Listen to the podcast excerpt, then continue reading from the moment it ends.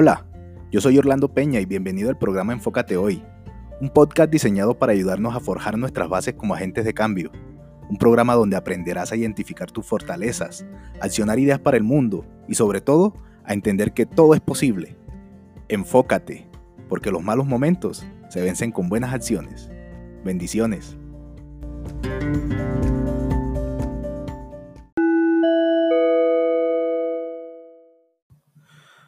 Hola, ¿qué tal? Bienvenidos al episodio número 4 del podcast Enfócate Hoy.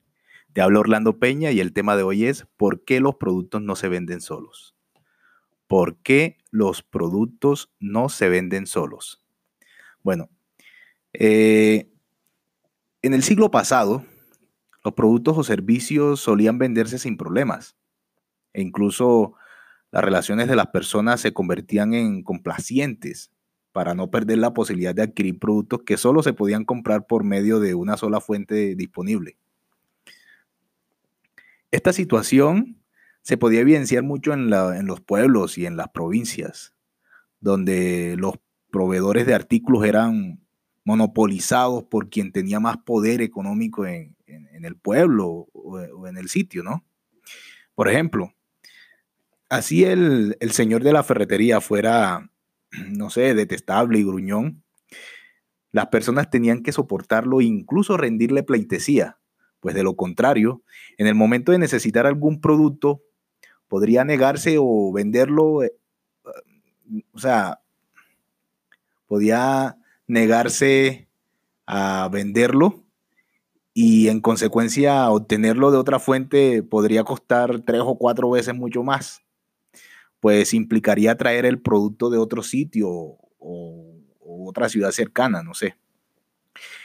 Este tipo de situaciones en la actualidad afortunadamente ya no, ya no existen.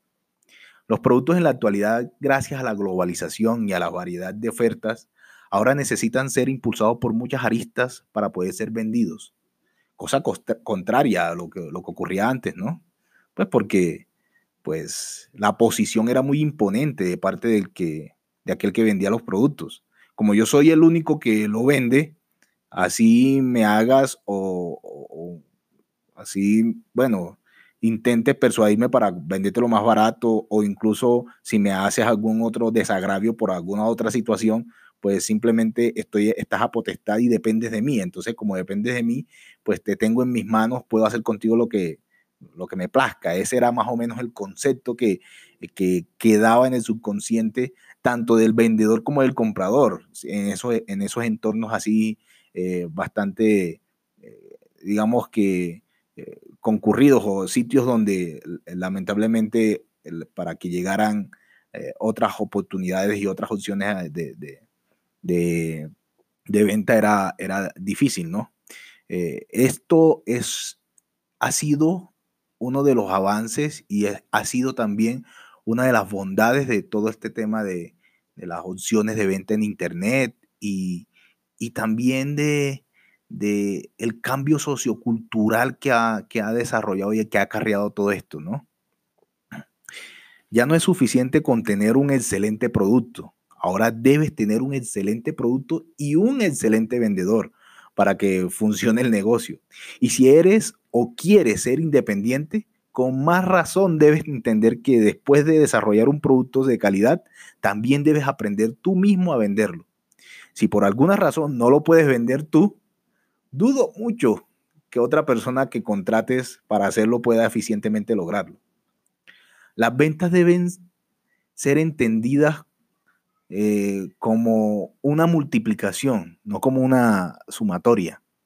Me explico, mira, si tienes un producto con la calificación 10, que puede ser excelente, pero tienes un mal vendedor una calificación 0, el resultado será cero. Pero si tienes la calificación de, un, de tu vendedor con un valor superior a cero, el resultado será multiplicado tantas veces como sea la eficiencia de tu vendedor, lo que definitivamente te llevará a generar resultados eh, favorables. Mira, muchos dicen que detestan las ventas, pero quieren ser empresarios independientes. Esta premisa en el, en el mundo real no existe. Si quieres ser empresario, si quieres ser independiente, definitivamente tienes que saber vender. Las ventas no son una opción de hacer o no hacer en, estos, en nuestros días. Las ventas son una obligación para, para aquel que quiere crecer en su negocio.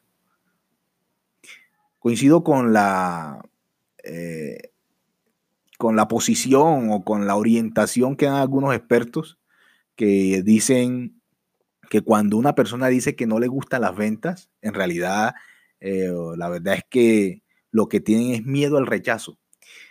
Y, es cierto, lo, que le generan es, eh, lo que tienen es un miedo a que le digan que no.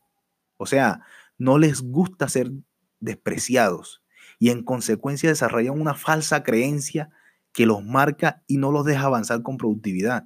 Cuando tienen esa creencia incrustada, en realidad eh, es muy difícil eh, hacerlos caer en razón.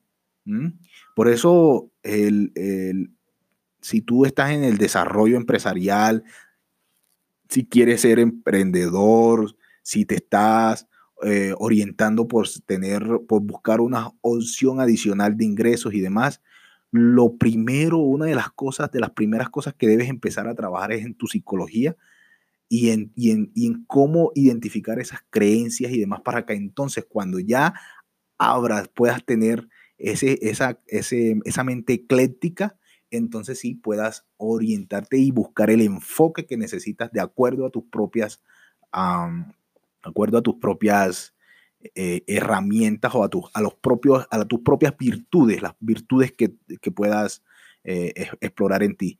Eh, para esto, de hecho, en Enfócate Hoy, si te registras, si puedes y, buscas en, en Google www.enfocatehoy.com, en la primera parte dice empieza aquí, inmediatamente te manda a un formulario que pues al registrarte eh, te llega inmediatamente a tu correo eh, la guía enfoque, ¿sí? Que hace referencia a eso, ¿sí? La guía enfoque eh, te ayuda, son siete pasos, yo te llevo por un curso de siete pasos que tú puedes ir desarrollando día a día, por eso lo puse así siete y traté de extraer las siete cosas puntuales que una persona puede hacer para, para explorarse y, y de esa forma poder proyectar tu buen, tu buen desempeño y poder empezar a, despertar en ti esa, esa chispa divina que uno tiene como ser humano normal para convertirse en agente de cambio.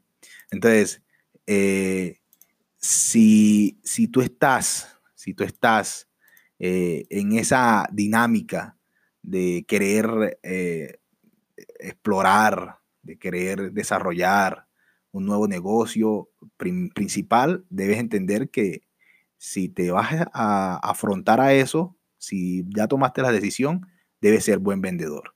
¿sí? Y para poder em, llegar a ser un buen vendedor, tienes que empezar a romper tus pensamientos limitantes y una de las formas es la herramienta que te ofrezco en enfocatehoy.com y es totalmente gratis. Es un, es un, es un taller, más o menos son unas como 40 hojas, ¿sí? que tú puedes ir desarrollando y cada taller tiene su objetivo y vas a ver cómo eh, en la medida que vas avanzando vas encontrando cosas que ni siquiera tú sabes o podrías pensar que tenías. Eh, se los digo con conocimiento de causa porque cuando yo lo estuve desarrollando, pues yo, yo lo... Yo traté de plasmar ahí muchas de las cosas que he aprendido, pero después cuando ya lo tenía listo, lo hice y, wow, o sea, es una cosa mágica muy bonita, muy chévere. ¿Ok? Eh, bueno, no está de más resaltarte que esfuérzate por desarrollar un buen producto, ¿no? o sea, tú no vas a poder ser un buen, excelente vendedor si no tienes un buen producto, ¿no? Pero también en simultánea, aprende la mejor, la mejor manera de venderlo, ¿sí? Porque hoy en día los productos no se venden solos, ¿sí? Esa es la gran realidad. La respuesta a la pregunta es, a la pregunta es no. Los productos no se venden solos.